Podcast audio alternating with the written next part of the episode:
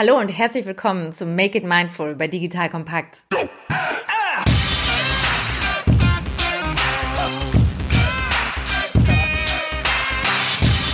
Diese Podcast-Folge ist eine Special-Folge. Denn diesmal quatsche nicht nur ich dir alleine in die Gehörmuschel, sondern ich habe einen extrem spannenden Gesprächspartner, Bastian Michael. Ich bin Marina Löwe, Talentteam und Unternehmensentwicklerin. Und in dieser Folge erzählt uns Bastian, wie er von hier und da mal Schule schwänzen am Ende in Berkeley und Harvard gelandet ist. Und vor allen Dingen wird er behaupten, dass Hochleistung für sich genommen keinen Wert hat. Was er damit meint und was das mit dem inneren Kompass zu tun hat, der uns dabei hilft, klar zu haben, was für uns stimmig ist und funktioniert und passt, wie man den verlieren kann, wenn man es oft genug wegdrückt und wie du ihn am Ende auch wieder freilegen kannst. Das wirst du heute mitnehmen können. Am Ende wird Bastian seinen Tipp teilen, was er für sich macht, um diesen inneren Kompass wieder besser spüren zu können. Von daher wünsche ich dir viel Spaß bei dieser Folge. Wir sitzen gerade im Wohnzimmer von Bastian in Siedelsbrunn mit Blick so ein bisschen ins Tal rein und haben sogar deinen Arbeitgeber im Blick, mhm. was eine ganz spannende Aussicht eigentlich ist, gerade zum Thema Achtsamkeit und unter anderem Work-Life. Das war mhm. ja das, worüber wir dieses Wochenende auch viel gesprochen haben. Mhm. Danke nochmal, dass ich bei dir zu Besuch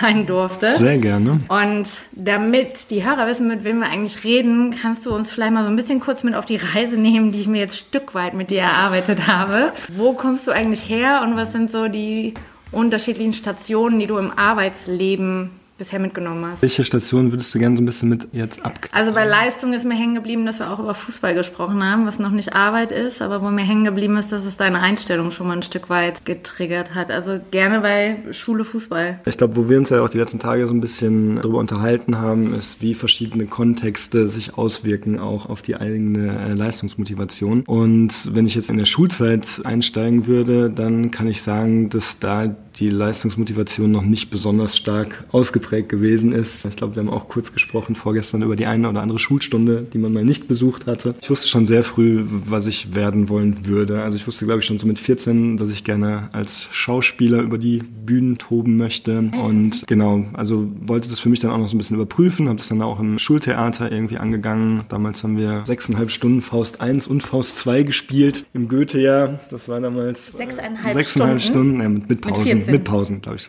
Drei Pausen gab es. Äh, nee, nee, nee, nee, das war dann später. Das war mit 17, glaube ich dann. Ja. Okay. Ja, ja. Und genau, also wenn ich da auf die Schulzeit zurückschaue, ich bin gerne zur Schule gegangen und habe auch die Sachen, an denen ich irgendwie Vergnügen hatte, glaube ich, einigermaßen gewissenhaft und gerne gemacht, aber vieles halt auch überhaupt nicht. Und ich wusste, ich will Schauspieler werden. Ich brauche eigentlich noch nicht mal Abitur, habe ich dann trotzdem gemacht, aber war eher so in meinem Vorgehen, dass ich geschaut habe, okay, worauf habe ich jetzt Lust? Was hast du aus dem Fußball mitgenommen zum Thema, wir haben ja das Thema Achtsamkeit gehabt für Bedürfnisse wahrnehmen versus Leistungs Anspruch und Forderung? Also wie hast du das beim Fußball erlebt? Eine ziemlich große Kongruenz zwischen Bedürfnis und Leistung, weil da schon ein Bedürfnis da war, einfach auch da gut unterwegs zu sein. Spannenderweise fällt mir aber ein, dass ich was ganz anderes, glaube ich, aus dieser Fußball-Episode mitgenommen habe, weil ich irgendwann das Angebot hatte, zu so einem Leistungszentrum eingeladen zu werden und auch mhm. den Verein zu wechseln. Und das war so genau die Phase, ich glaube mit 16, wo dann diese beiden Räume für mich aufgegangen sind. Einmal zu gucken, wie weit das im Fußball tragen könnte und einmal aber auch in diese Schauspielgeschichte die mir dann aber viel näher war. Und dann habe ich mich irgendwie damals für Schauspiel entschieden, fand ich damals irgendwie cooler. Und habe aber dann gemerkt, und da gab es echt eine Veränderung später in meinem Leben, dass ich dann noch nicht mal zu den Probetrainings dann gegangen bin, zu denen ich eingeladen wurde beim Fußball. Aha, okay. Das ist spannend, müsste ich jetzt auch nochmal genau nachdenken, warum ich da nicht hingegangen bin. Und das hat sich irgendwann komplett verändert in meinem Leben. Das hat, glaube ich, mit der eigenen Selbstwirksamkeitserwartung nochmal zu tun. Dass ich später dann alle, wenn ich jetzt auf die letzten, keine Ahnung, fünf, sechs, sieben, acht Jahre schaue, keiner Herausforderung mehr aus dem Weg gegangen bin und alle irgendwie angenommen habe. Und das hat mir total gut getan. Und auch dann zu sehen, was dann möglich wird. Jetzt kommt ein kleiner Werbespot. Aufgepasst! Heute möchte ich dir unseren Partner Pendo vorstellen. Pendo ist eine All-in-One-Lösung für Produktanalyse, Produktentdeckung, In-App-Anleitungen und Session-Replays, damit du die Benutzererfahrung sowohl deiner KundInnen als auch der Mitarbeitenden deutlich verbessern kannst. Auf KundInnenseite kannst du also den Wert deines Produktes und die Nutzungsdauer maximieren. Dadurch werden deine NutzerInnen motiviert, mehr Produkte zu erwerben. Und für deine Mitarbeitenden wiederum wird die Produktivität gesteigert, indem die Nutzererfahrung von internen oder externen digitalen Tools erleichtert wird, um diese dann auch effektiver zu nutzen. Wenn du also die User Experience in deinem Business steigern möchtest, solltest du unbedingt mal bei Pendo vorbeischauen. Unter digitalkompakt.de slash Pendo habe ich dir eine Weiterleitung eingerichtet, schreibt sich P-E-N-D-O und dort kannst du das Ganze sogar einfach mal gratis testen. Und alle Infos findest du wie immer auch auf unserer Sponsorenseite unter digitalkompakt.de slash Sponsoren. Werbung Ende. Also du hast in der Schule teilweise Stunden gehabt, wo du geschwänzt hast. Du hast im Fußball die Option gehabt, auf Leistung zu gehen Mhm. und da auch wirklich durchzustarten. Hattest eine zweite Leidenschaft, die so ein bisschen damit die ich in als erste war, Leidenschaft beschreiben würde. Wo dein Herz dann Ja, mehr geschlagen ja, hat, ja, genau. auf jeden Fall, Und ja. die so ein bisschen überholt hat. Und bei beiden, was ich aber raushöre, also Fußball mit der Option auf Aufstieg oder mehr Gas geben und Mhm. Schauspiel sechseinhalb Stunden Faust. Klingt jetzt alles noch nicht so ganz nach. Ich habe schon den größten Teil der Zeit auf der Couch gehangen und bin eigentlich jemand, der generell rumslautscht. Ja, auch das ist spannend, weil es da echt einen Unterschied gibt, wenn ich so auf die unterschiedlichen Lebensphasen schaue. Und ja, auch da wird schon irgendwie so ein Ehrgeiz oder irgendwas vorhanden gewesen sein. Aber das war sehr, ich würde fast sagen, lustorientiert. Also so auf die Sachen, auf die ich richtig Bock hatte. Also ich habe Bock gehört und der dann gibt's auch Schauspieler Gas. zu. Ja, genau, Ja. genau. Okay, du hast dich für Schauspiel entschieden Mhm. und gestern hast du gesagt, wir waren nämlich die letzten Tage hier schön durch Siedelsbrunn im Wald spazieren Mhm. und haben dabei schon sehr viele Themen angerissen. Du hast gesagt, damals war das Schauspiel so bis um die 30 rum, glaube Mhm. ich. Was ist so dein Hauptmitnehmen aus dieser Zeit? Was hat dir Schauspiel eröffnet? Also ich war dann erst auf der Schauspielschule und dann hatte ich das Glück, dass auch nicht jedem Schauspieler zuteil wird, direkt nach der Schauspielschule ins Festengagement zu kommen. Äh, Bin dann nach Marburg gegangen ins Theater, da zweieinhalb Jahre gespielt und ich glaube, was ich da jetzt in dem Themenkomplex, in dem wir uns jetzt hier so ein bisschen ausgetauscht haben, auch die letzten Tage auf der Ebene mit rausgezogen habe, war, wie wichtig das ist, auch Chancen zu bekommen, wo man sich zeigen kann. Weil ich weiß, ich bin als junger Schauspieler als Schauspieler ausgekommen und bei uns in der Schauspielschule gab es auch Konkurrenz, aber das war so eine sehr gesunde Form von Konkurrenz, wo man sich eher so ein bisschen angestachelt hat und jeder Lust hatte, immer noch so einen Schritt weiter zu gehen. Und so kannte ich das und so mochte ich das auch. Und am Theater, in meiner Wahrnehmung zumindest, als ich angekommen bin, war ich erstmal so der Neue, der vielleicht auch irgendwelchen anderen irgendwelche Rollenanteile irgendwie wegnehmen würde oder so. Das hat mich damals sehr überrascht, dass mir das da so begegnet ist, weil ich weiß, ich bin in den ersten Tagen da hingekommen, hab freundlich gegrüßt überall. Und da ist mir nicht an jeder Stelle irgendwie so diese absolute Freundlichkeit entgegengekommen wieder. Und ich weiß dann, dass ich das erste halbe Jahr, glaube ich, auch immer nur relativ kleine Rollen gespielt habe. Und es gibt natürlich auch die Haltung, dass man sagt, okay, also auch die ist sauber auszufüllen und da kann man einen Unterschied mitmachen. Aber was halt schwer ist in einer kleinen Rolle, ist so eine ganze Bandbreite zu zeigen von dem, was möglich ist. Und dann war das eigentlich wieder eine zufällige Fügung. Da war jemand anders für die Hauptrolle vorgesehen, für die Buddenbrooks. Total schöne Buddenbrooks-Inszenierung in Marburg. Und da ist der, für die Rolle vorgesehen wurde, kurzfristig ausgefallen. Und dann gab es da einen Regisseur, der mich dann glücklicherweise gefragt hat oder mir die Rolle dann angeboten hat, äh, ob ich die spielen möchte. Und das war eine total glückliche Fügung, weil das war eine der Inszenierungen, wo alles zusammengekommen ist. Und es war eine total schöne Zeit. Aber wenn er nicht den Mut gehabt hätte, mir damals diese Rolle zu geben, dann wäre dieser weitere Weg dann nicht möglich gewesen, weil danach habe ich dann nur noch Hauptrollen spielen können und konnte mich da wirklich auf der Bühne so austoben, wie ich mir das ursprünglich mal vorgestellt hatte.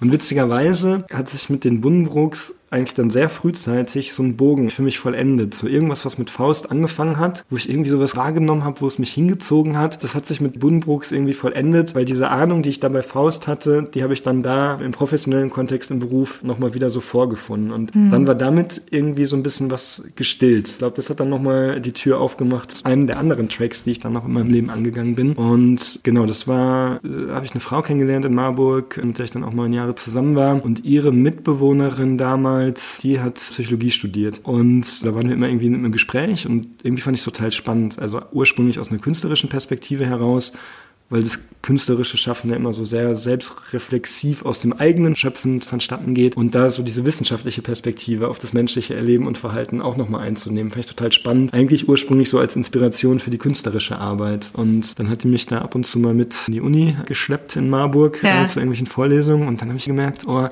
da packt mich nochmal was. Da ist dann die Tür aufgegangen, die dann eine andere Welt nochmal aufgemacht hat, die auch spannend war und wo ich aber sagen würde, wo das Leistungsmotiv dann bei mir nochmal viel stärker angesprungen ist. Also ist ja auch was, worüber wir uns die letzten Tage irgendwie immer wieder. Genau, und das fand ich so spannend, weil du für dich selber ja die letzten Tage auch viel reflektiert hast. Mhm. Was sind das eigentlich für unterschiedliche Räume? Und das ist ja, ja auch, was mich reizt am Thema Achtsamkeit. Mhm das zu verbinden mit, was hat das mit Hochleistung zu tun mhm. und wie ist das Verhältnis? Also ist das ein mhm. Tanz, braucht es den Wechsel, bremst dich Achtsamkeit aus dieser Hochleistung raus und deshalb passte deine Geschichte da so mega gut rein, weil du gesagt hast, ich habe eigentlich diese unterschiedlichen Phasen gehabt in meinem mhm. Leben. Also was so durchklingt als roter Faden ist, mhm. du guckst, was sagt der Bauch, was sagt das Herz, mhm. da packt mich was mhm. oder mhm. da hat es mich irgendwie hingezogen und viel dem Gefühl gefolgt. Also das Gefühl war eher für Schauspiel als Fußball, das Gefühl war an Psychologie ist was drin. Was ist das, das zu erkunden? Und dann hast du gesagt, diese Studienzeit war so, pff, okay,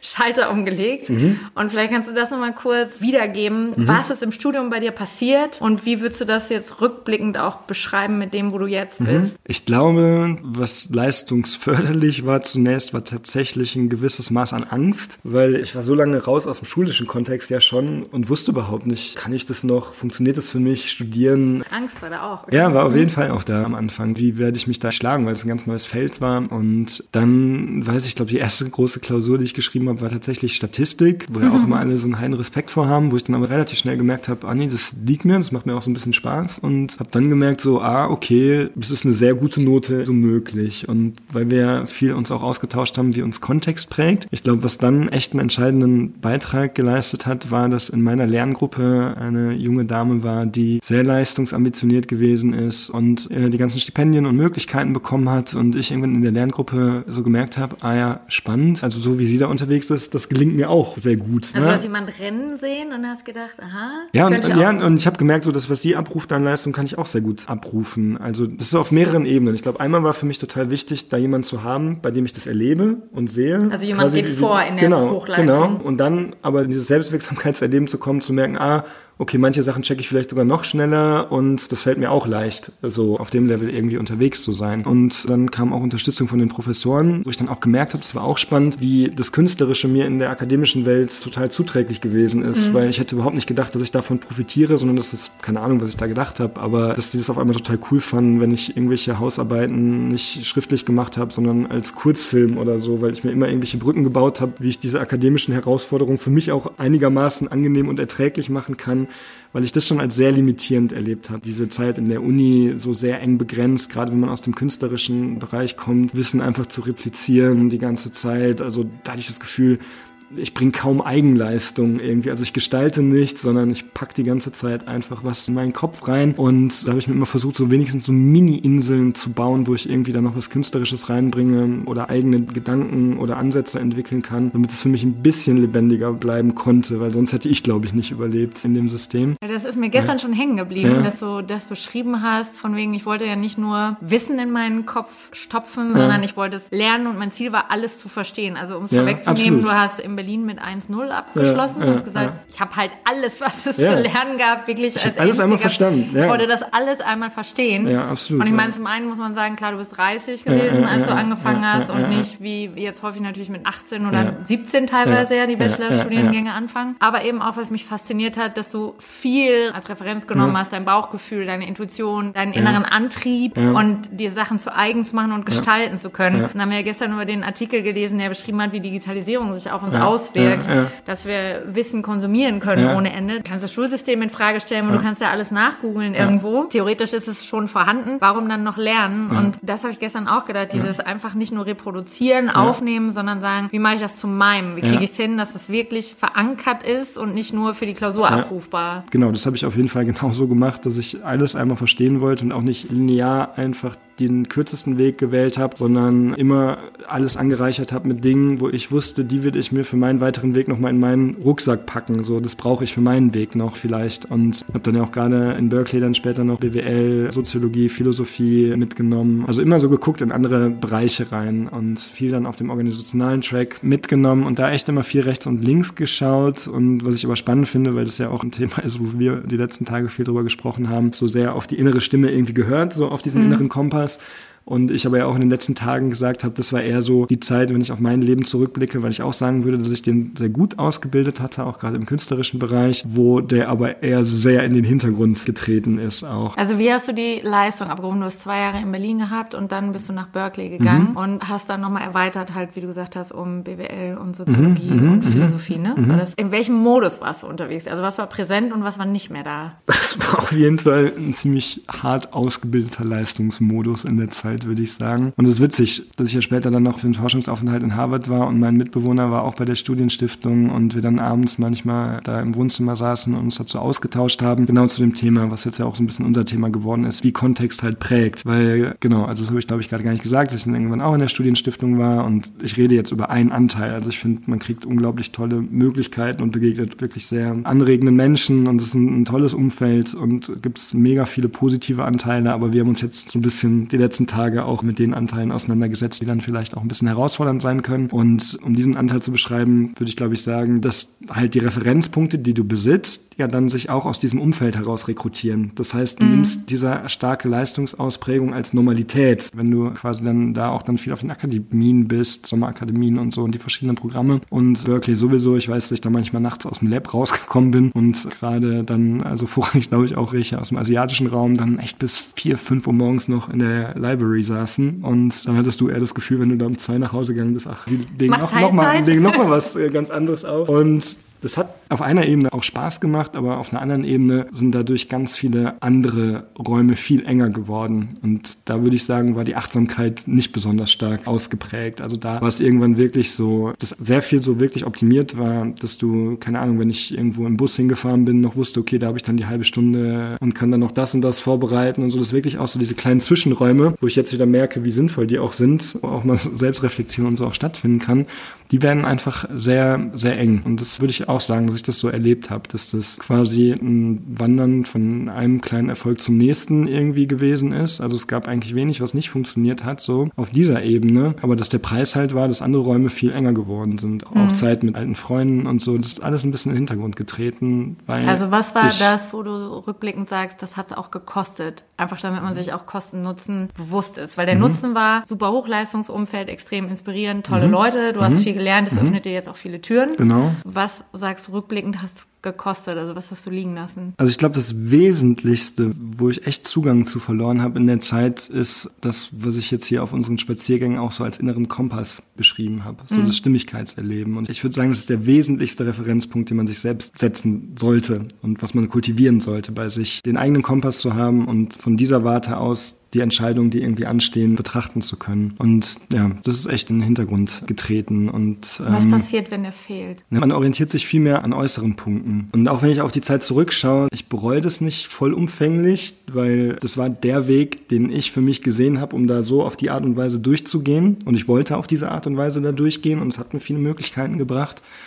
Aber ich glaube, es gäbe wesentlich zielführendere Möglichkeiten, möglicherweise da durchzugehen. Ich weiß nicht, ob ich auf einem anderen Weg so auf dieser Schiene erfolgreich hätte da durchgehen können, wenn ich ganz ehrlich bin. Ich musste mhm. viel Aufwand dafür auch betreiben, glaube ich. Also ich habe gemerkt, ich kann auch mit viel weniger Aufwand immer noch sehr gute Leistungen bringen. Das war auch eine gute Erfahrung. Aber um die Garantie zu haben, immer unter den besten ein bis zwei Prozent mitzuschwimmen, habe ich sehr viel mehr Aufwand betrieben. Also viele Extrameter so gegangen. Und das war ja nicht nur Uni, das waren ja auch viele Dinge, die dann noch rechts und links in der Zeit auch stattgefunden haben.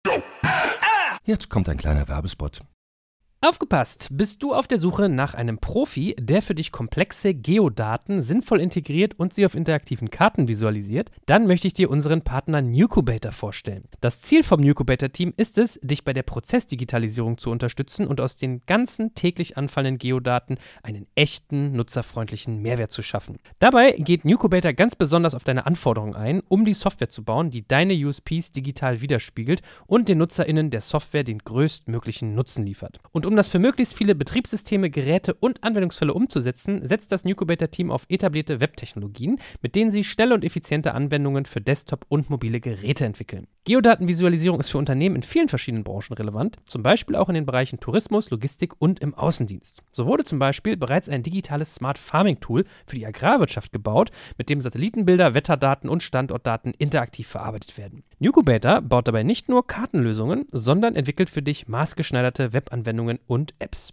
Wenn du also einen Partner suchst, der deinen bestehenden USP ins digitale Zeitalter hebt, dann schau doch einfach bei Newcubator vorbei. Ich habe dir unter digitalkompakt.de slash Newcubator, schreibt sich mit C, eine Weiterleitung eingerichtet.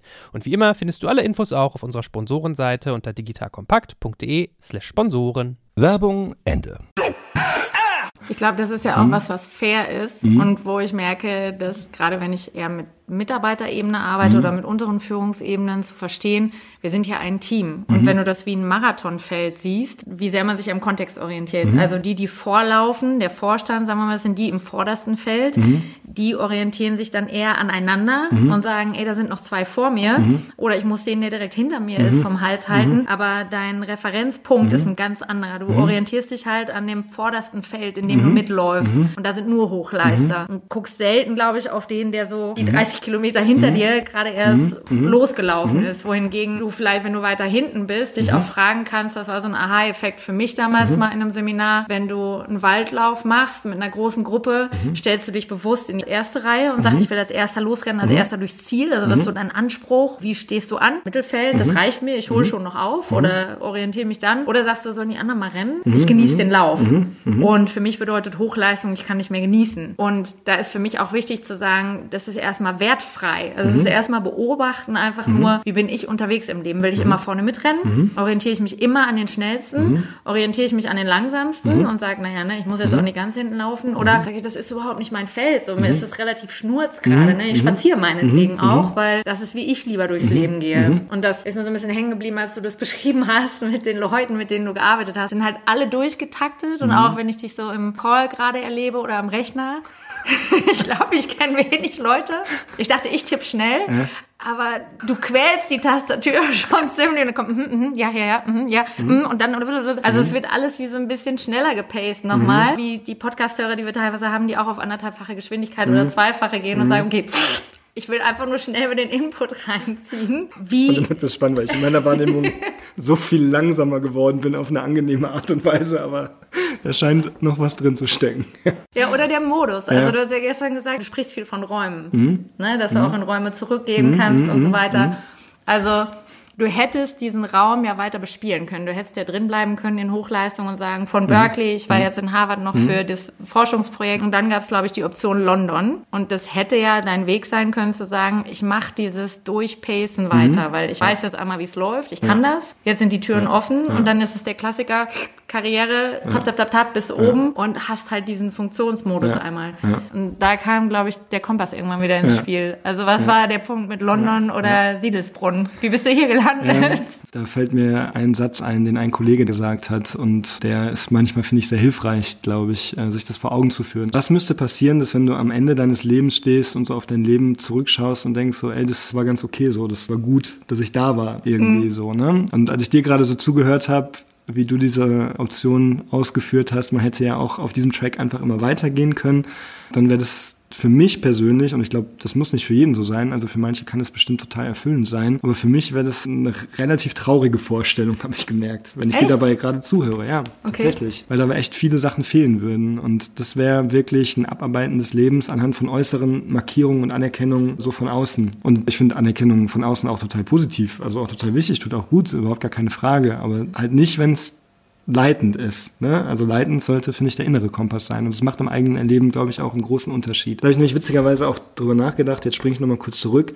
als du gerade gesagt hast, so in welchem Feld orientiert man sich und da hat man schon den Atem im Nacken und orientiert sich an den vorne. Ich glaube, an dem Punkt ist mir was gelungen, selbst in der Phase, wo ich sagen würde, das war jetzt nicht so nur optimal, wie ich da unterwegs gewesen bin für mich selbst, was mir dabei gelungen ist, glaube ich, ist, dass ich mich da wenig abhängig gemacht habe von anderen oder so. Ich habe eigentlich nie so den Atem von anderen hinter mir gespürt oder wollte es auch nicht dem vor mir zeigen, sondern da bin ich wirklich auch von mir ausgegangen. Und da war mein Motiv einfach immer das Maximale rauszuholen, aber aus mir heraus. Da habe ich nicht nach rechts und links geschaut und auch ah, nicht auf andere okay. geschaut. So. Also was ist meine Laufzeit? Ja, Wie ja. kann ich meinen Lauf verbessern? Ja, genau, genau. Okay. Und ja, und nicht nur so, das wäre vielleicht noch gesünder gewesen, sondern wie kann ich den besten Lauf machen, würde ich sagen. So, das war der Anspruch. Wie kann ich meine Höchstleistung bringen? Genau. Und wie kann die Höchstleistung dann auch tatsächlich eine Höchstleistung sein? Und mhm. gesünder Ja, weiß ich gar nicht, aber wäre vielleicht zu Woran sagen. Okay. definiert man denn dann Höchstleistung? Also ich glaube, dass diese Seite, die da in mir ausgebildet wurde, die hat, glaube ich, viel damit zu tun, wie unser akademisches System einfach strukturiert ist. Und es war zum Beispiel, wo mein ganzer Freundeskreis studiert hat, früher, die ja noch im Diplom waren, da gab es, glaube ich, auch noch Unterschiede. Da gab es mehr Freiräume. Und mit der Umstellung auf Bachelor und Master ist es ja so, dass jede Leistung zum Beispiel für dein Endergebnis zählt. Das heißt, so, du musst okay. jede Klausur, es muss alles immer sehr gut sein. Also es gibt nicht mal irgendwas, wo du... Kannst nicht einfach mal schleifen lassen. Genau. Das System habe ich mir angeguckt und ich wusste, ich will in dem System erfolgreich sein, weil ich wusste, ich will danach Wahlmöglichkeiten haben. So, ich will danach entscheiden, was ich mache. Also und dein Antrieb, überhaupt in die Höchstleistung zu gehen, war eigentlich schon der intrinsische, zu sagen, ich will Wahlmöglichkeiten haben. Genau. Hinterher. Und ich glaube, dass es am Anfang äh, sehr gut war auch und Sinn gemacht hat und immer noch Sinn macht. Also, weil die Freiheit hatte ich tatsächlich danach und das ist sehr schön. Aber ich glaube, was geschieht oder was bei mir geschehen ist, wenn ich auf diesen Teil irgendwie zurückschaue,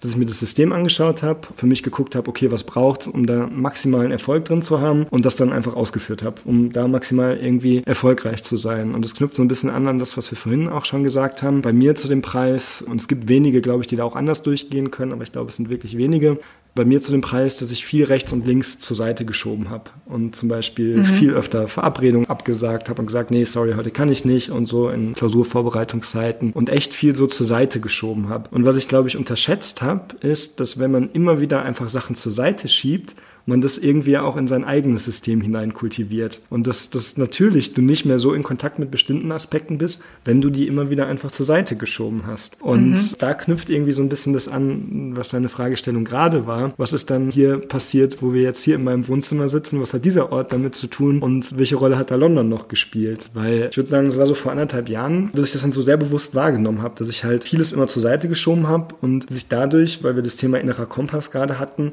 den Zugang da nicht mehr so klar ausgebildet äh, mhm. hatte, wie ich das eigentlich von mir gewohnt war. Und ich hatte mal gedacht, okay, das ist einfach so, dass man immer so einen Zugang dazu hat. So, das habe ich nie hinterfragt. Und dann aber zu merken, nee, natürlich, wenn du dich ein bisschen davon entfernst, und ich war mir bewusst, dass ich mich davon entferne, das war eine bewusste Entscheidung, weil ich gesagt habe, okay, für eine bestimmte Zeit ordne ich mich jetzt einem anderen System unter, um in dem maximal erfolgreich zu sein, um dann wieder die Wahlmöglichkeit zu haben, das zu tun, was ich machen möchte. Und das habe ich ja gerade schon ausgeführt, was dann aber passiert ist, dass du die Entscheidung zwar bewusst treffen kannst, aber ich nicht abgesehen habe, dass dann auch wirklich man, wenn man alles zur Seite schiebt, den Zugang so ein bisschen verliert. Und dann weiß ich, dass ich mit einem guten Freund irgendwie durch Berlin spaziert bin und wir abends so darüber gesprochen haben, habe ich ein paar Sachen aus meinem Studium beschrieben, wo ich gesagt habe, nee, mit klinischer Psychologie habe ich überhaupt nicht irgendwie viel am Hut. Also ich habe ja. in der Zeit ja auch für Siemens dann gearbeitet und war so eher auf dem organisationalen Track unterwegs, Führungskräfteentwicklung und Organisationsentwicklung und genau, so klinische Psychologie hat mich nicht interessiert, weil mir das an der Uni auch so als sehr defizitorientiert immer entgegengekommen ist. Und das hat, glaube ich, dem, wie ich auch in dem künstlerischen Umfeld dann irgendwie unterwegs war, zu meinem Menschen- und Weltbild überhaupt nicht gepasst. Also da war echt eine große... Immer auf das, was fehlt, was nicht funktioniert. Ja, genau. Ja. Und überhaupt so kategorial auf Menschen zu schauen. Irgendwie dem pappen wir dann die und die Diagnose an mhm. die Stirn. Und so. Halt nicht normal, stimmt. Ja, und im Praktikum auch dann mal miterlebt habe, das war so ein Pflichtpraktikum, Leute, die so eine Diagnose erhalten,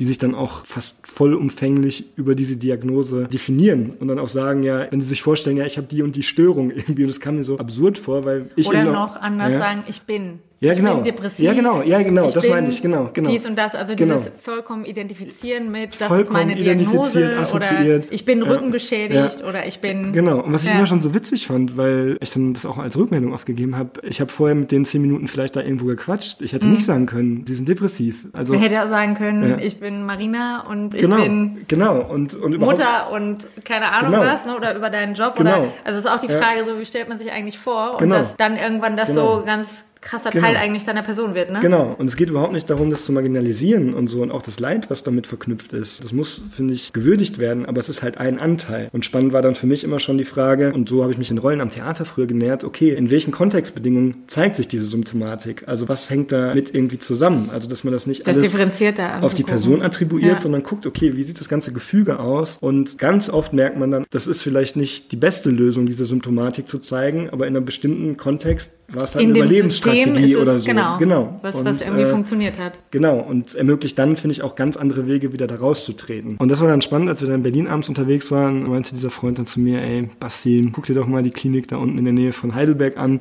Die arbeiten genauso, wie du oft so daherredest. Ne? Und, und, auf die gucken wir gerade, weil genau, das auf die schauen wir gerade. Genau, Gesundheitszentrum. Genau, das Stelios Gesundheitszentrum. Und das war kein Praktikum, was ich noch hätte machen müssen, aber ich habe mich dann entschieden, da irgendwie das Praktikum zu machen, um das nochmal kennenzulernen, weil ich dann immer mehr davon gehört hatte. Und das gab es, glaube ich, so noch nie, würde ich sagen, dass ich an einem Ort war, also jetzt im, im professionellen Arbeitskontext zumindest, wo da so ein Kongruenz- und Resonanzerleben irgendwie stattgefunden hat bei mir. Also gerade auch vor dem Hintergrund, was wir gerade gesagt haben, auch so ein ganz anderer Blick, ressourcenorientiert, mhm. stärker orientiert, einfach unterwegs zu sein und halt nicht diesen defizitären Blick einzunehmen nach mhm. außen ins Gesundheitssystem, was berechtigterweise dann viele hier auch eher so als ein krankmachendes äh, System vielleicht ja, beschreiben unser Krankheitssystem würden. Krankheitssystem, genau. Ja. Da braucht es das natürlich auch in der Kommunikation, aber in der Arbeit an sich spielt es erstmal keine Rolle. Da geht es wirklich ich Mensch, du Mensch Begegnung erstmal und ja äh, einfach draufschauen. So. Wobei, wer mhm. viel mhm. bei euch ankommt, sind mhm. eigentlich die Leute, die gemerkt haben, ich habe so viel Energie rausgehauen für mhm. Sachen, dass ich nicht mehr geguckt habe, ob genug Energie zurückkommt. Mhm. Und jetzt bin ich an dem Punkt, wo ich eigentlich merke, pff, die Ressourcen sind alle oder ich weiß eigentlich nicht mehr so richtig, wie ich das bewältigen soll, was ich so im Alltag vor mir sehe. Ja. Ich brauche eine Auszeit und ich ja. äh, nehme mir auch gerne Unterstützung dazu, ja. wieder auf die Beine zu kommen. Das ist mir so hängen geblieben von der Mechthild, auch was sie im Video nochmal aufgegriffen hat. Genau. Und das ist also spannend, also weil der Ansatz ja, das hast du jetzt ja auch so ein bisschen mitbekommen, den wir da leben und auch auf allen Ebenen durchbuchstabieren, auch auf Organisationsebene, also mhm. sehr selbstorganisiert zu sein, von vielen im Feld da ja auch ziemlich als State of the Art wahrgenommen wird und da auch viele von den DAX-Unternehmen hier vorbeischauen und auch sich angucken, wie sind wir eigentlich so als Organisation aufgestellt. Wo die Unternehmen ne? vorbeikommen und sagen, Herr Michael, Sie haben gar keinen Chef, Ihnen sagt keiner, was Sie machen müssen. Wie kommt es, dass Sie Ihre Überstunden für sich selber aufschreiben, weil mhm. Sie merken, ich mhm. bin hier eher jemand, der mich vor lauter Begeisterung zu lange mhm. in Themen einarbeiten kann. Mhm. Aber es funktioniert total gut und bei mhm. ganz vielen das Fragezeichen, mhm. wie kann das bitte schön sein, dass euch keiner sagt, was ihr machen müsst? Also wie funktioniert ja, bezieh das? Beziehungsweise, also ja, auf einer Ebene bin ich vielleicht begeistert, aber ich würde nicht das Wort begeisternd wählen, weil das ist für mich so was sehr Flüchtiges. Irgendwie. Okay, das war eher so Chaka, aber es ist was.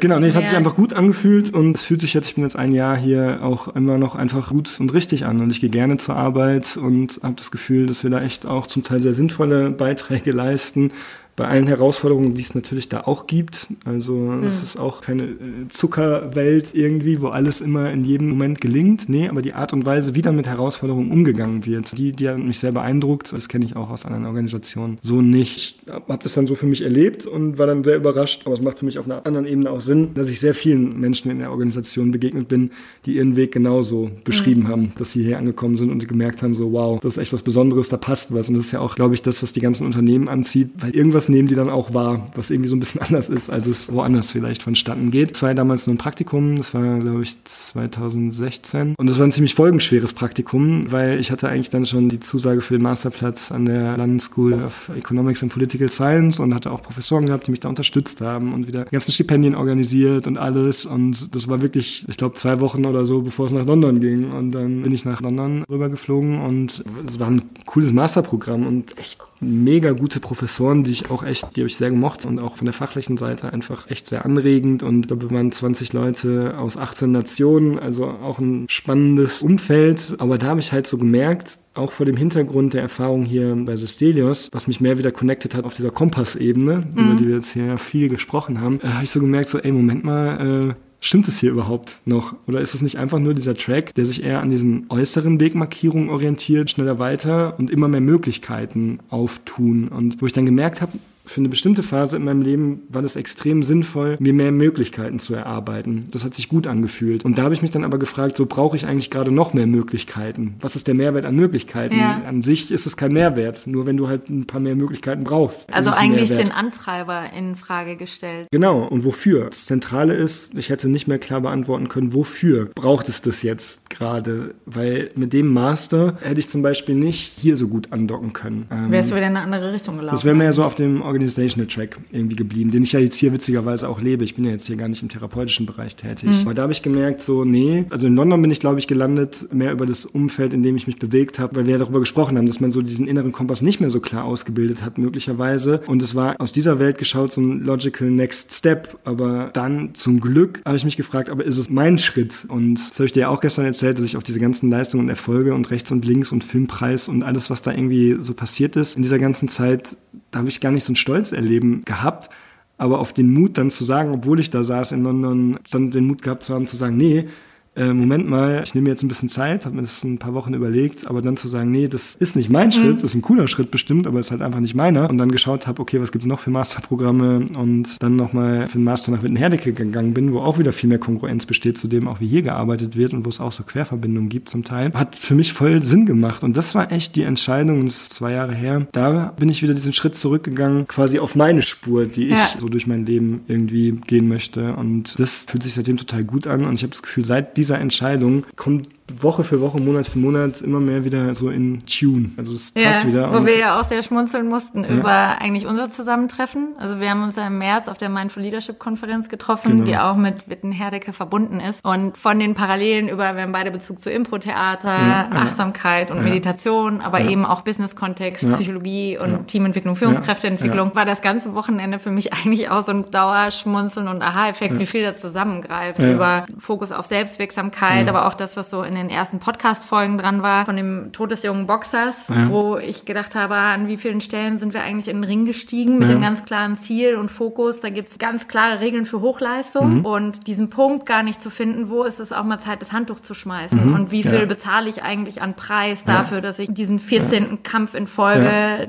nicht sieglos aufgeben will, zum ja. Beispiel. Also wie kann man aus dem Autopiloten, aus den Mechanismen aussteigen, dann, dass wir mehr sind als unser Kopf. Also wir haben eben nicht nur das Gehirn zwischen den Ohren, sondern wie viel unser Bauch mit reinspielt, vielleicht auch die Herzensangelegenheiten. Und da habe ich gemerkt, das hat so viel Parallelen zu dem, wie du deinen Lebensweg eigentlich beschreibst, wieder in Kontakt zu kommen zu dem Kompass, zu merken, aha, wenn ich lang genug im Modus war, wegdrücken, wegdrücken, wegdrücken für Hochleistung, Hochleistung, Hochleistung, ist das gar nicht so wie Fahrradfahren, wieder auf diesen Entspannungsmodus zu kommen, sondern der ist dann teilweise weg. Weil das ein Automatismus Mechanismus wird. Genau. Ich drücke das Bedürfnis ja. nach Sport, nach Bewegung, nach genau. Trinken. Fällt mir auf, du trinkst immer noch relativ wenig teilweise. Ja, dann musst du noch ein paar Tage hier bleiben. noch ein paar Tage bleiben. Also wenn man einmal in diesem Work-Modus drin mhm. ist und mhm. sich diese Gewohnheiten eigentlich mhm. angeeignet hat, wie mhm. sehr das irgendwann zu einem selber werden kann, wo ich mhm. dann immer denke, du hast das drei Jahre gehabt. Was macht das mit Leuten, die das 20 Jahre lang machen? Ja, ich hatte es fünf Jahre, würde ich fast sagen. Wo ich behaupten würde, wenn du noch ein paar Tage hier bleiben würdest, würdest du sehen, wie gut und achtsam und ausreichend ich mittlerweile hier wieder trinke. Du bist ähm, ja jetzt auch wieder viel mehr auf dem Trip. Ja, ja, voll. Das war ganz spannend, weil Mindfulness wirklich, glaube ich, auch einen Beitrag geleistet hat, auf diesem Weg wieder in der Spur irgendwie unterwegs zu sein. Und ich habe mir auch ganz gezielt, und zwar seit der Entscheidung, als ich von London weggegangen bin, habe ich wieder bei allem quasi angefangen, meinen eigenen Kompass auszubilden und mich gefragt, okay, was ist denn für mich, fühlt sich jetzt richtig an? Und deshalb bin ich auch, als ich dann nach Harvard gegangen bin, war das eine total sinnvolle Entscheidung, weil die war dann nicht getriggert dadurch, dass es Harvard war, sondern dass da Ellen Länger als Professorin gearbeitet hat, dieser mhm. Mother of Mindfulness auch sich den Titel da mehr oder minder inoffiziell erworben hat und wo ich quasi mit den Konstrukten nochmal viel mehr in Kontakt gekommen bin und das war dann auch so ein bisschen die Einflugschneise zur Mindfulness Leadership Konferenz, wo ich das ja dann auch da auf der Bühne ein bisschen mit Schauspiel verknüpft habe und so gemerkt habe, ah, okay, das passt auch mit diesem Alten viel mehr zusammen. Also da steckt eigentlich auch in dem ganzen Künstlerischen steckt sehr viel von den Mindfulness Konzepten. Jetzt kommt ein kleiner Werbespot.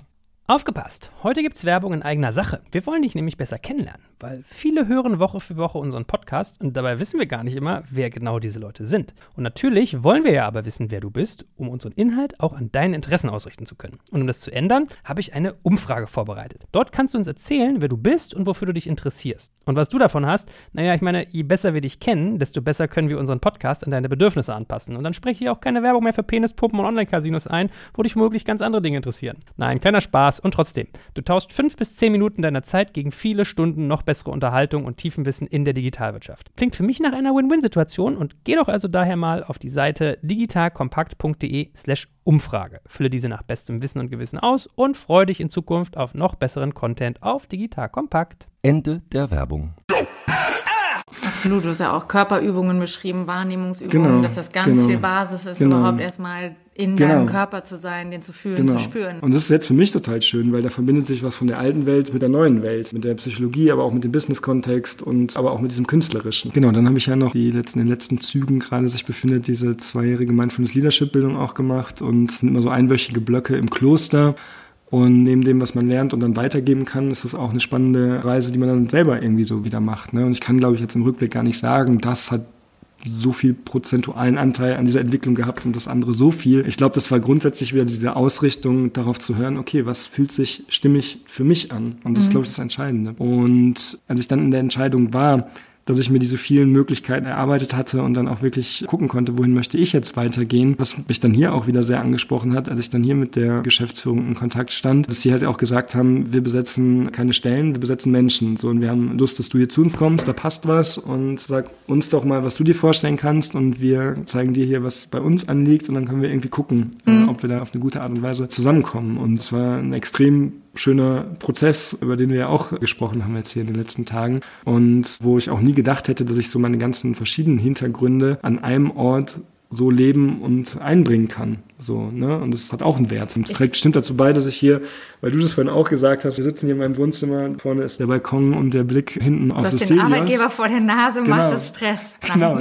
ja, und es ist gut, dass ich nach einem Jahr noch sagen kann, nee, ich gucke da echt total gerne drauf. Also für Unternehmen, die sich fragen, was können wir jetzt für Rückschlüsse daraus ziehen, weil natürlich habe ich dich exemplarisch genommen, du ja. bist quasi die Case Study, würde aber sagen, dass das entweder in meiner Bubble so ist, dass ich mhm. mehr und mehr davon wahrnehme, mhm. habe es aber statistisch nochmal angeguckt und es scheint ein Trend zu sein, dass es mehr und mehr Fokus noch gibt, obwohl es schon länger ein Thema ist, die Sinnhaftigkeit muss da sein, mhm. das Verbundenheitsgefühl, also Community ist ein Riesenthema, mhm. mhm. wo natürlich Firmen wie Google und Facebook das auf eine ganz extreme Art und Weise tun und sagen, wir nehmen so Standorte wie Dublin oder andere, wo die Leute halt zureisen aus aller Welt, die sind dann disconnected von ihrem normalen Umfeld und wir packen die hier in ein Dorf, wir mhm. kaufen ein paar Häuser und fast Straßenzüge auf und dann findet Sport, Essen, Hobby, Filme gucken, also ein ganzes Leben mhm. findet eigentlich mit dem Arbeitgeber statt und was das so für Vor- und Nachteile hat oder wen das anzieht. Ne? Aber was mir so zwischen gerade Mitte 20 und ich glaube Ende 30 auffällt, ist, dass das die Generation ist, die sehr, sehr stark nach dem Sinn, nach der Passung sucht, die viel schneller in Frage stellt. Sag mal, meine Eltern sind 40 Jahre in einem System mitgelaufen. Also meine Eltern werden zum Beispiel auch, wenn sie in Rente gehen, außer bei der Ausbildung ihr Leben bei einem Arbeitgeber verbracht mhm, haben. Mhm. Und ich bin auch noch großgezogen worden mit erst die Arbeit, dann das Vergnügen. Mhm. Aber keine Lücken im Lebenslauf? Keine Lücken im Lebenslauf und es muss stringent sein. Und je länger du irgendwo beschäftigt bist, desto besser. Und geh doch mhm. zur Stadt in den höher gestellten Dienst, dann hast du was Sicheres. Junge, wie du wieder aussiehst, Löcher in der Hose. Das ist die Generation, die diese Eltern erlebt hat, eigentlich mit sehr viel Commitment, mit sehr viel Loyalität, mhm. aber eben auch den Schmerzen, die man vielleicht gesehen hat mhm. in der Generation was hältst du danach aus? Was trägst du auch mit in den Firmen? Wie viel Selbstentfaltung und wie viel Persönlichkeitsentwicklung findet da eigentlich statt? Dass die noch viel krasser sucht nach Stimmigkeit. Also mhm. es muss für mich passen und wenn es nicht passt, dann laufe ich wirklich nur noch einen begrenzten Zeitraum mit. Ne? Dann mhm. hast du natürlich auch noch die berühmten Weltreise-Auszeiten, die mhm. Digital Nomads, die mhm. sagen, ich will überall zu Hause sein und mhm. mich connecten. Aber dass sich, glaube ich, die Werteorientierung einfach so massiv innerhalb der Generationen verschiebt und du eine Mischung hast, ne? Von Leuten, die noch dieses alte Weltbild im Kopf mhm. haben und die alte Haltung zur Arbeit, bis hin zu den ganz Jungen. Mein Sohn ist ja jetzt 16, wo ich immer denke, oh Gott, oh Gott, oh Gott. Wie arbeits- und lebensfähig wird diese Generation sein, wenn er immer sagt, keiner muss so viel im Haushalt machen wie ich, wo ich immer denke, wenn du hier ausziehst, musst du lebensfähig sein. Das ist mein persönlicher Anspruch. Aber wie schlimm, dass deine Freunde das nicht sind anscheinend. Also wie kriegt man das miteinander verkoppelt? Und das wäre noch eine Frage in Bezug auf die Arbeit bei Systelius mhm. auch. Was erlebst du bei den Leuten, die zu euch kommen? Was ist das, was Leute am ehesten diesen Zufluchtsort suchen lässt, mhm. weil sie woanders was verloren haben, was sie da hoffen wiederzufinden? Also ich finde eine Hypothese, die man ganz aktuell bilden könnte, auch vor dem Hintergrund, wie du es gerade beschreibst, dass, glaube ich, viele in ihrer Arbeit erleben, dass sie vielleicht irgendwas von sich auch aufspalten müssen, weil sie irgendwelchen Zielen gerecht werden müssen, wo sie selbst vielleicht gar nicht so ein Kongruenz erleben haben. Und das kann, glaube ich, über die Zeit relativ hohe Kosten verursachen in dem eigenen System. Ich könnte mir vorstellen, dass diese Kompass-Thematik auch eine Rolle spielt.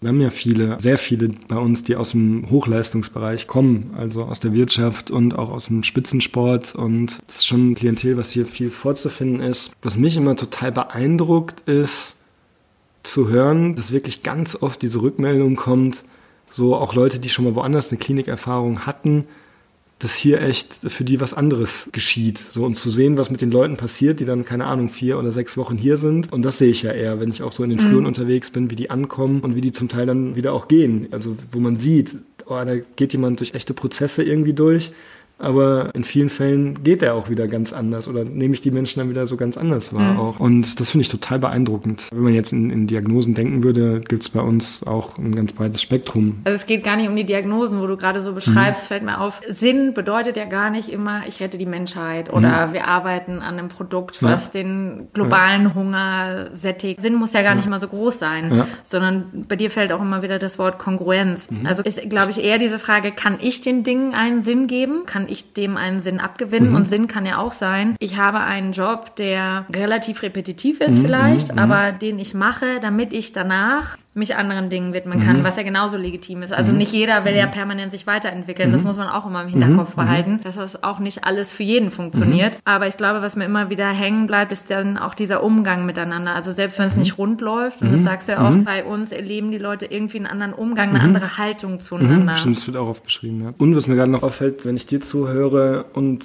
mir das Thema angucke, was wir jetzt hier die letzten Tage und jetzt vor allen Dingen hier auch im Podcast behandelt haben, war ja viel dieses Stimmigkeitserleben, weil du ja. jetzt auch gerade nochmal so sagst, Kongruenz. Und ich glaube, das merkt man, dass das bei uns ganz groß geschrieben wird, sowohl im Umgang mit den Klienten, weil da würden wir ja auch nie sagen, wir sind die Experten und sagen dir genau, was du tun musst und dann geht es dir so und so, sondern es geht immer wieder um die Rückkopplung, auch das Stimmigkeitserleben bei den Klienten abzuholen. Ja, wir sind die Experten und können bestimmte Angebote machen und hm. Prozesse begleiten, aber der Experte dafür, was gut oder nicht gut ist, diese Expertise, die liegt halt beim Klienten. Und das finde ich auch total wichtig, weil für mich persönlich war das auch immer so absurd, dass irgendein Mensch dem anderen erzählen wollte, was für den genau das Richtige ist. Der äh, Therapeut weil, weil dann, schreibt dir jetzt ja, genau, was und sagt dir, was du machen Weil dann wird ja auch was ganz anderes angeregt, weil dann kommst du ja auch wieder in eine gewisse Form von Abhängigkeit und denkst, der andere macht das für dich. Und bleibst eigentlich in dieser Hilflosigkeit. Genau, genau. Drin. Und wenn du das aber so ko-kreativ machst und siehst, okay, der Therapeut, die Ärzte sind Experte für bestimmte Prozesse oder Angebote, aber was ich daraus mache und was ich mir daraus auswähle, das ist meine Expertise, dann wird man ja gleichzeitig auch wieder dieses Erleben, okay, ich habe da die Steuerungsmöglichkeit. So, ne? Und das macht einen ganz großen Unterschied. Und auch, was ich glaube, was für viele Menschen einen Unterschied hier macht, die hier andocken mit einer bestimmten Symptomatik, ist es ja auch so, das hatten wir ja vorhin, dass die Leute sich mit dieser Symptomatik oft identifizieren ja. einfach. Aber wenn man auf einmal so drauf schaut, so Moment mal, in dem Symptom wenn man da anders drauf guckt, liegt ja eigentlich oft schon der Schlüssel drin zu einem bestimmten Bedürfnis oder so, was dahinter steht. Also das gar nicht mehr nur als Problem zu sehen, sondern als einen ersten Schritt, egal wie viel Leid, das habe ich ja vorhin auch schon gesagt, damit verknüpft ist, was auch zu würdigen ist und was auch eine krasse Leistung ist, was viele Menschen ja jahrelang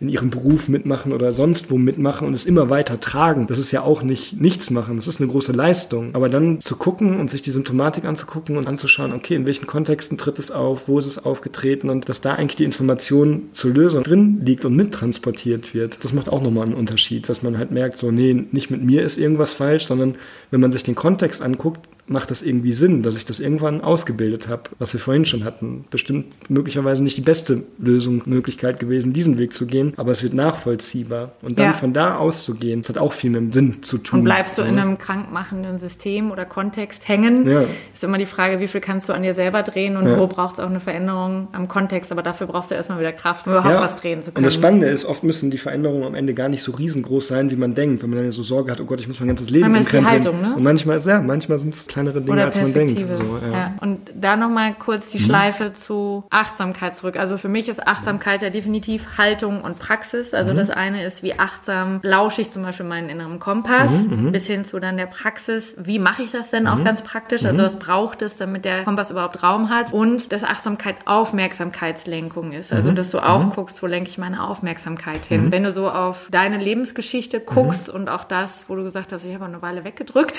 ja. und gemerkt, irgendwann komme ich aus dem Wegdrückmodus auch gar nicht mal mehr wieder per Knopfdruck so schnell mhm. raus. Was ist für dich die Verbindung ganz persönlich nochmal mhm. zwischen Achtsamkeit, dem inneren Kompass der Selbstwirksamkeit, was so die mhm. Schlüsselbegriffe waren. Mhm. Also wenn ich jetzt auf diese Zeit zurückschaue, die wir jetzt so ein bisschen hier mit Wegdrückzeit überschrieben haben, dann würde ich sagen, ist das eine Zeit, in der ich sehr wenig in so eine Metaperspektive zu mir selbst gegangen bin. Mhm. Also das Leben hat sich darum orientiert, Anforderungen gerecht zu werden und Dinge zu erfüllen. Und wir hatten auch vorhin irgendwann den Begriff Zwischenräume. Die gibt es dann halt nicht mehr, die es aber braucht, um zu sich selbst in so eine Metaperspektive zu kommen. Ja, du warst ja maximal durchoptimiert. Selbst genau. die Busfahrt. Ja, genau. Ich hoffe, du hast die Toilettenpause nicht getaktet, so wie äh, beim Tatortreiniger.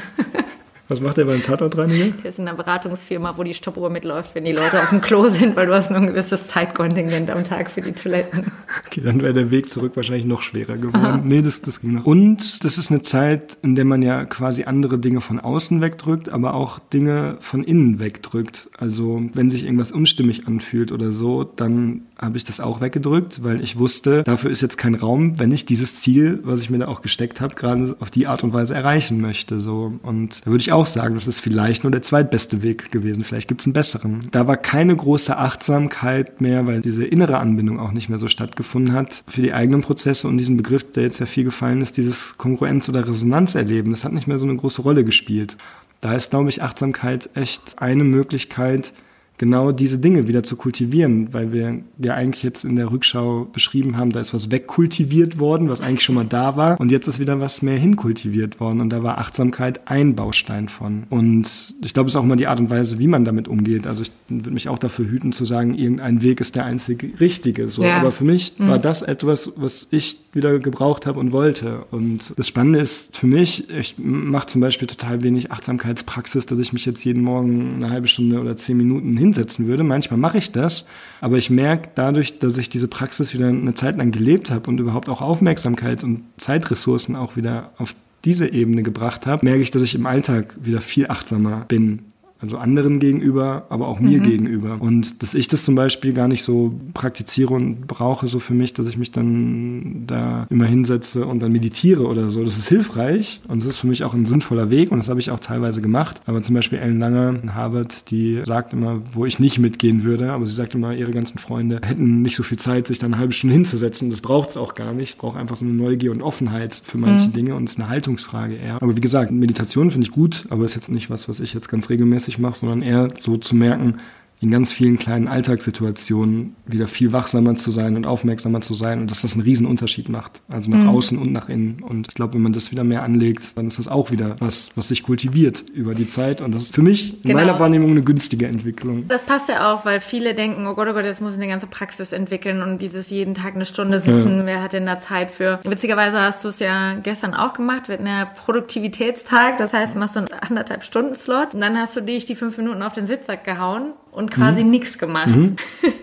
Was ist das dann für dich? Gibt es ja auch viele Studien zu oder auch wenn man sich historische Ereignisse anschaut, wo jemand großartige Ideen gehabt hat, weil das meistens nicht in dem Moment, wo die Person am Arbeitsplatz war oder im Lab und gepowert hat, sondern keine Ahnung, unter der Dusche oder mitten in der Nacht kommen die großen Eingebungen. Und jetzt, wenn ich mich zurückerinnere, wie ich gestern auf diesem Sitzsack gelegen habe, da geht dann, glaube ich, einfach so ein anderer reichhaltiger, assoziativer Raum auf, wo sich so Dinge verknüpfen lassen. Mhm. Also da liege ich dann einfach und steuere das nicht mehr so aktiv, sondern dann tauchen die Dinge eher so auf. Das ist gar nicht so leicht zu verbalisieren, glaube ich, dieser Prozess. Aber in dem Moment, wo man sich diese Ruhe nimmt, fügt sich halt was zusammen und, und da verschaffe ich mir, glaube ich, dann wieder so eine Klarheit, okay, was quasi für Prozessschritte dann notwendig sind, aber die ja. tauchen dann eher auf und dann fühlt sich auch organisch und stimmig an und dann kann ich mich auch wieder hinsetzen und weiterarbeiten. Ne? Ich glaube, das war es gestern so ein bisschen. Ja, und ich glaube, das ist das, was ich am meisten mitnehme, auch aus unserem Austausch. Mhm. Dieses, Hochleistung an und für sich ist ja was, was total gut ist und mhm. feiernswert, weil ohne jemanden, der vorläuft im Feld, hast du auch keinen, der mhm. das Feld überhaupt weiterzieht und sagt so, mhm. das ist das, was möglich ist. Wo du sagst, mhm. mich hat inspiriert, dass jemand in der Studienstiftung war. Ich konnte mhm. sehen, so kann Hochleistung aussehen. Mhm. Und das hat dich überhaupt erst inspiriert zu sagen, kann und will ich das auch. Trotzdem zu sagen, was braucht es neben Hochleistung, damit du eben nicht nur im Wegdrückmodus bist, weil du eventuell Sachen wegdrückst, wo du im Idealfall nicht erst auf dem Sterbebett, mhm. aber irgendwann merkst, war krass. Ich meine, wer auf dem Sterbebett gefragt wurde, hat in der Regel nie gesagt, ich wünschte, ich hätte mehr gearbeitet, sondern es waren andere Dinge, die ja. die Leute bedauert haben, ja. rückblickend mit der Frage, die dein Kollege dir auch gestellt hat, wenn du zurückgucken würdest, ja, ja. was wären die Sachen, wo du nachher sagen würdest, das war stimmig, das war ja. gut, da bin ich stolz drauf. Und diese Zeitfenster sich zu haben, und das kann je nach Taktung auch weniger sein mhm. als fünf Minuten, mhm. aber zu verstehen, dass wenn Sachen ihren Platz suchen müssen, also das ist, glaube ich, du hast es so beschrieben, dass die Sachen auf ihren Platz gefallen mhm. sind in den mhm. fünf Minuten. Mhm. Du hast das Notwendige getan und dann lässt du los. Mhm. Und dann sortiert dein Gehirn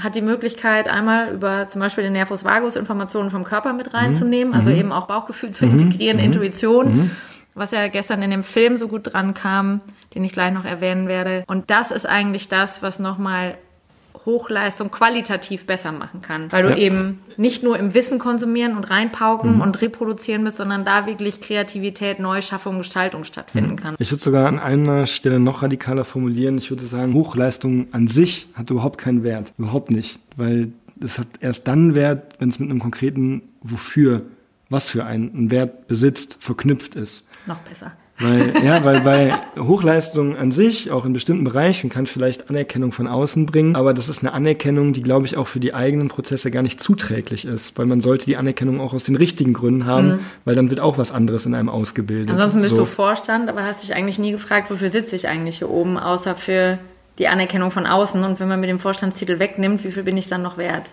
Ja, genau. Es wird was anderes einfach angelegt. Und Hochleistung an sich hat, finde ich, einen sehr hohen Wert, wenn man klar hat, wofür man es macht. Und muss ja auch nicht jeder machen. Also braucht es ja überhaupt nicht. Aber da ist das Wofür viel entscheidender als die Hochleistung als sich. Die Hochleistung ist dann eher ein Vehikel, um etwas Gestalt zu geben, wofür man unterwegs ist. So mhm. würde ich es beschreiben. So, ja. ne? Und dann hast du auch Leute und Freunde von außen, die sagen, sag mal, wann machst du das eigentlich alles? Mhm. Das hast du ja auch gehört. Das war bei mir ja auch oft so du hast ein Kind, du machst die Jobs, mhm. du hast die Projekte, dann liest du noch Bücher mhm. oder machst Fortbildungen. So, wann machst du das mhm. eigentlich alles? Aber das Ähnliche wie du zu sagen, in dem Moment, wo das Wofür für mich klar ist, ist das so eine hohe intrinsische Motivation, dass du auch gar nicht über Arbeitsstunden per se reden musst, ja. ne? sondern eher ist das für mich stimmig, passt ja. das, mache ich das aus den richtigen Gründen ja. und dann kann Hochleistung auf einmal auch einen ganz anderen Stellenwert genau. bekommen. Also das ja. für sich zwischendurch zu überprüfen, bin ich im Autopiloten und mache einfach nur, weil das jetzt der nächste logische Schritt war, so wie London das für dich gewesen wäre, oder weil mir das wofür klar ist. Auf den Film, den ich übrigens noch hinweisen wollte, weil der wirklich krass alle Themen zusammengefasst hat, die wir angerissen haben.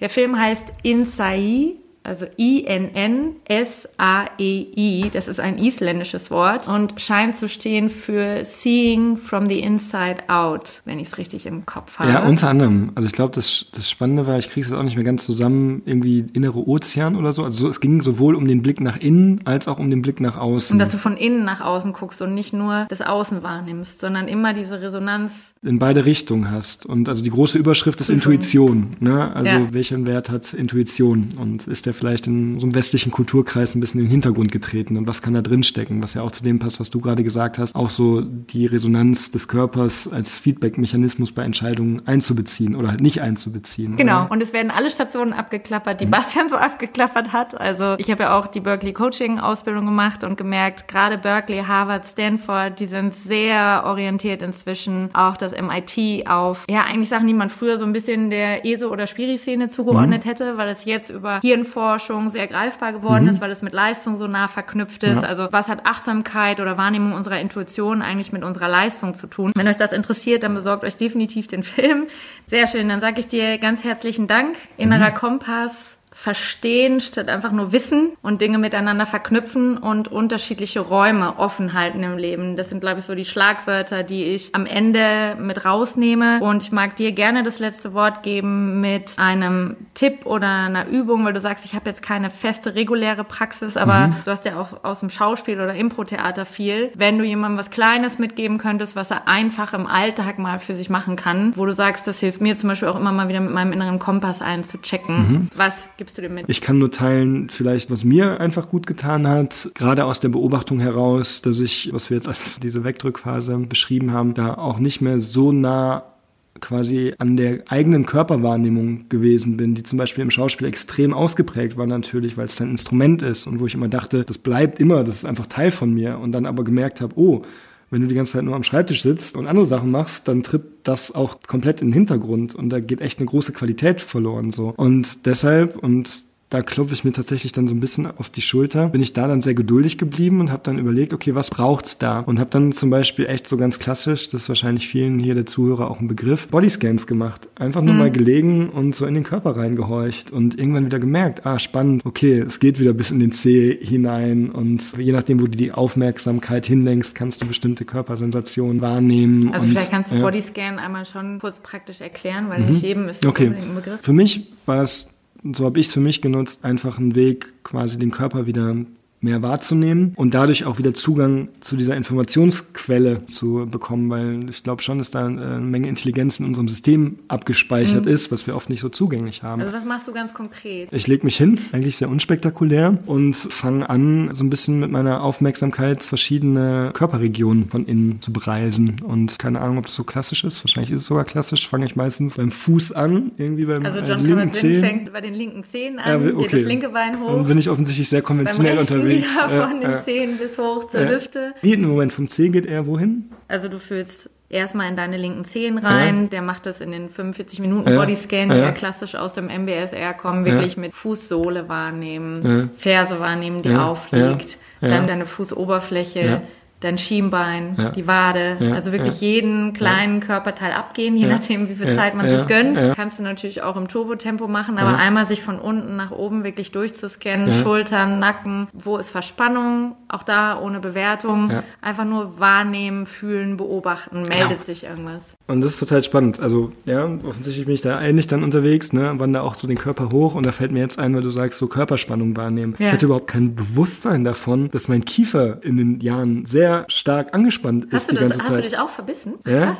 auf jeden Fall. Und dass ich dann erstmal wieder ein Bewusstsein dafür bekommen habe, wow, du kannst so in die Lösung gehen irgendwie, ne, dass, dass der Kiefer sich wieder richtig löst. Und also sobald du es wahrnimmst, kannst du auch wieder loslassen. Genau. Und das ging ja. aber auch nicht von heute auf morgen. Irgendwann habe ich erstmal wahrgenommen, uh, wow, da ist ja ein bisschen Spannung drauf. Und dann irgendwie über die Zeit zu merken, wenn du da bewusst das irgendwie wahrnimmst, okay, ist angespannt, dann kannst du es ein bisschen lösen. Und irgendwann merkst du auch, und da merke ich das jetzt so ein bisschen, ja, das ist äh, auch eine Überschrift für unseren Austausch hier, wie du auch das wieder kultivierst. Mhm. Dass du dann das gar nicht mehr bewusst immer steuern musst, sondern dass es wieder von alleine locker wird. Weil du häufiger so kurze Check-ins Check-ins hast im Laufe des genau. Tages und merkst, oh, die Schultern sind schon wieder an den Ohren. Ja, und es macht, auch alles so viel Sinn. Also wenn wir bei diesem Wegdrücken sind, es braucht auch eine muskuläre Anspannung. Und mhm. Muskeln sind aber wieder mit ganz vielen anderen Aspekten, bis zu Emotionen und so weiter und so fort irgendwie verkoppelt. Und da sich irgendwie auch wieder mit Wechselwirkungen auseinanderzusetzen und ein Auswirkungsbewusstsein zu entwickeln, ist, glaube ich, auf der individuellen und auch auf der gesellschaftlichen Ebene sehr zuträglich. Also ihr merkt schon, ich könnte mit Bastian fünf Stunden voll quatschen und auch irgendwie wahrscheinlich sechs Folgen vom Podcast.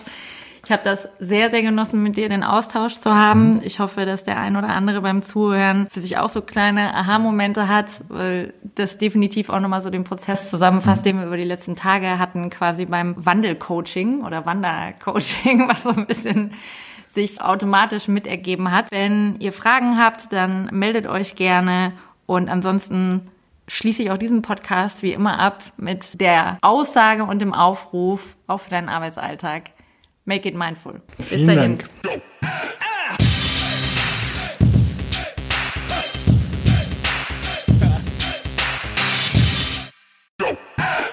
Werbung. Aufgepasst! Wenn du ein B2B-Unternehmen bist, möchtest du jetzt deine Sales Pipeline mit neuen B2B-Leads füllen und dafür empfehlen wir dir unseren Partner SalesViewer. SalesViewer lässt sich total einfach erklären. SalesViewer entschlüsselt nämlich Unternehmen, die deine Webseite besuchen und zeigt diese in Klarnamen an. Du und dein Team sehen also ganz genau, wer eure Webseite besucht und wofür sich diese potenziellen KundInnen interessieren. Und dann gibst du einfach Vollgas, denn du kannst diese Unternehmen dann ja zielgenau ansprechen und einfach zu neuen KundInnen machen. Im Marketing und Vertrieb ist das also eine Wahnsinnsunterstützung für die B2B-Lead-Generierung. Deshalb nutzen schon viele Marktführer wie Stepstone, Avato Systems, Spot5, Talon One oder die Vodafone-Tochter Grand Centric SalesViewer und generieren damit täglich neue B2B-Leads. Und wenn das für dich interessant ist, dann teste SalesViewer doch einfach mal kostenlos. Alles, was du dafür wissen möchtest, findest du unter folgender Weiterleitung digitalkompakt.de slash salesviewer. Und wie immer verlinke ich dir das auch auf unserer Sponsorenseite unter digitalkompakt.de slash Sponsoren. Das war's mit dem Werbespot.